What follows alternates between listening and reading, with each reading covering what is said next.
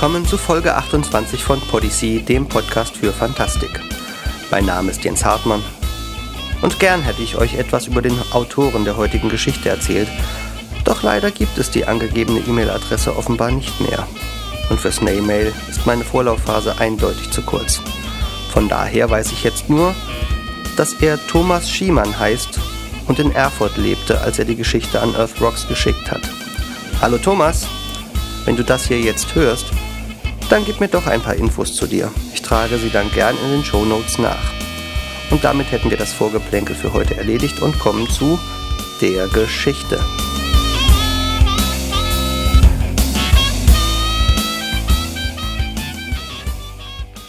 Mardusco und Sebaldi von Thomas Schiemann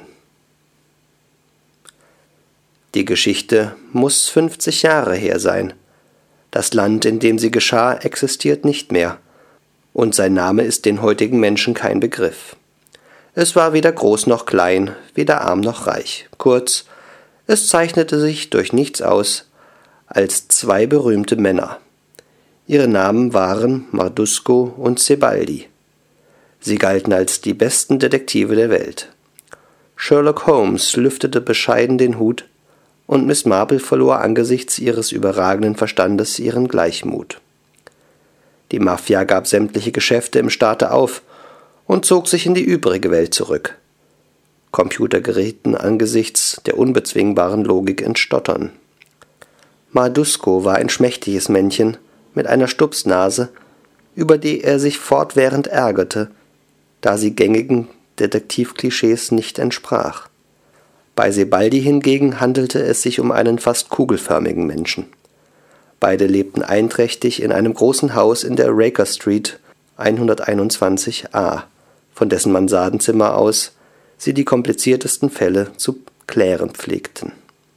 An der Schuhgröße und der Farbe der Mantelaufschläge der ihnen vorgeführten Zeugen erkannten sie unfehlbar den Schuldigen, und aus der Asche seiner Zigaretten konstruierten sie dessen Lebensgeschichte. An einem regnerischen Winterabend kam der Polizeipräsident des kleinen Landes auf einen Schwatz bei ihnen vorbei und meinte beiläufig bei einer Tasse Tee Wir haben wieder eine Entführung. Ein 30-jähriger Bankbeamter mit Pensionsberechtigung ist seit Montag verschwunden. In seinem Arbeitszimmer lag ein Fläschchen grün gefärbter Bürokleber. Dann liegt der arme Kerl erdrosselt im Waldsee. Der Mörder war seine Schwiegermutter, meinte Madusco, während er genussvoll in einen Keks biss. Ich werde Sie sofort verhaften lassen, dankte der Polizeipräsident und wollte sich erheben. Doch als er in das bleiche Gesicht Sebaldis sah, blieb er sitzen.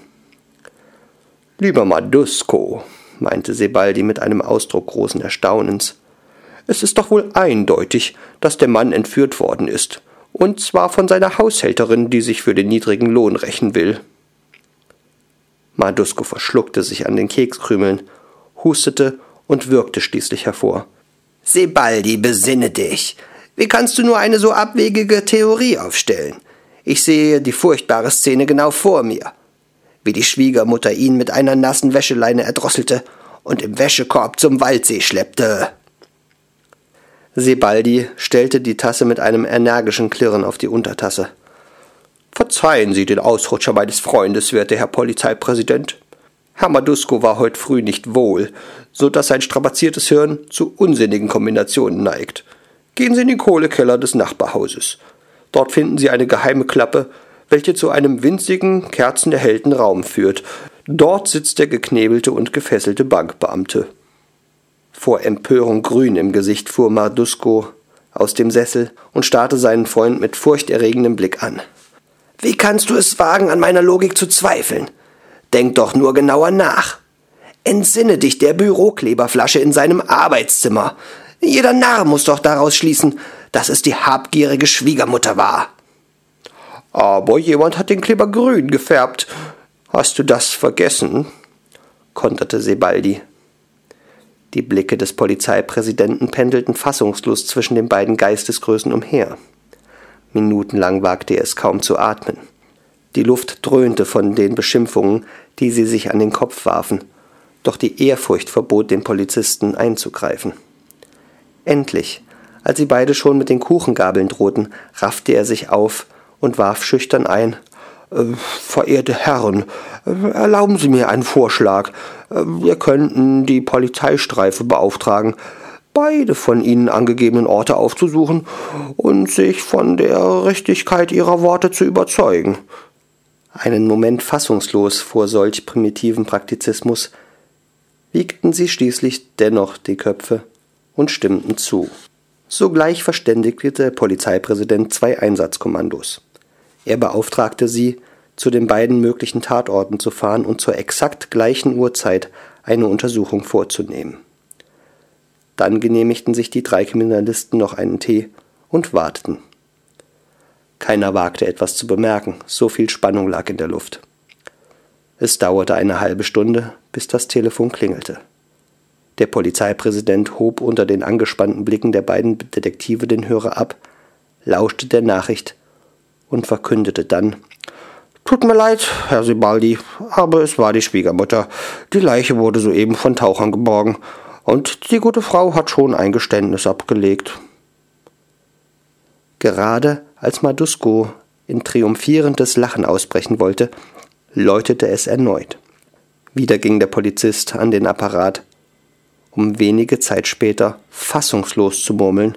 Das kann unmöglich sein. Soeben hat man im Kohlenkeller des Nachbarhauses den gefesselten Bankbeamten entdeckt. Etwas abgemagert, aber wohlauf. Außerdem berichteten die Anwohner, dass die Haushälterin seit heute Morgen verschwunden ist. Die drei Männer fuhren also schnellstens zu den beiden Tatorten und mussten feststellen, dass etwas Ungeheuerliches geschehen war.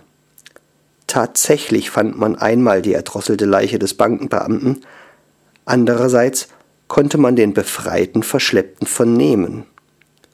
Unter der unbestechlichen Logik der beiden Geistesgiganten hatte die Realität selbst kapituliert und beide Versionen des Verbrechens Wirklichkeit werden lassen. Man verhaftete also die Schwiegermutter und die Haushälterin und verurteilte sie für ihre jeweiligen Taten. Mit der Freundschaft von Madusco und Sebaldi war es jedoch vorbei.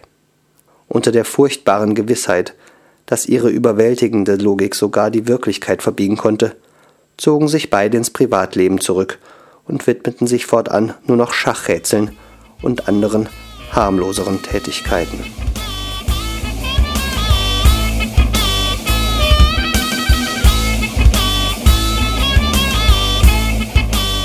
Und das war's. Ist es nur mein Eindruck? Oder müssen sich die innere Logik der Geschichte und die Gesetze der Physik im modernen Blockbuster-Kino immer häufiger den Special Effects Teams unterordnen. Dieser Podcast ordnet sich der Realität von Earth Rocks e.V. unter und der Creative Commons Lizenz. Er darf kostenfrei weitergegeben werden, wenn Earth Rocks dabei als Urheber genannt wird und keine Bearbeitung an der Audiodatei vorgenommen wird.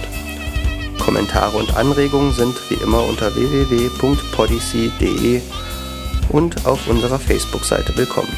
Bis zum nächsten Mal.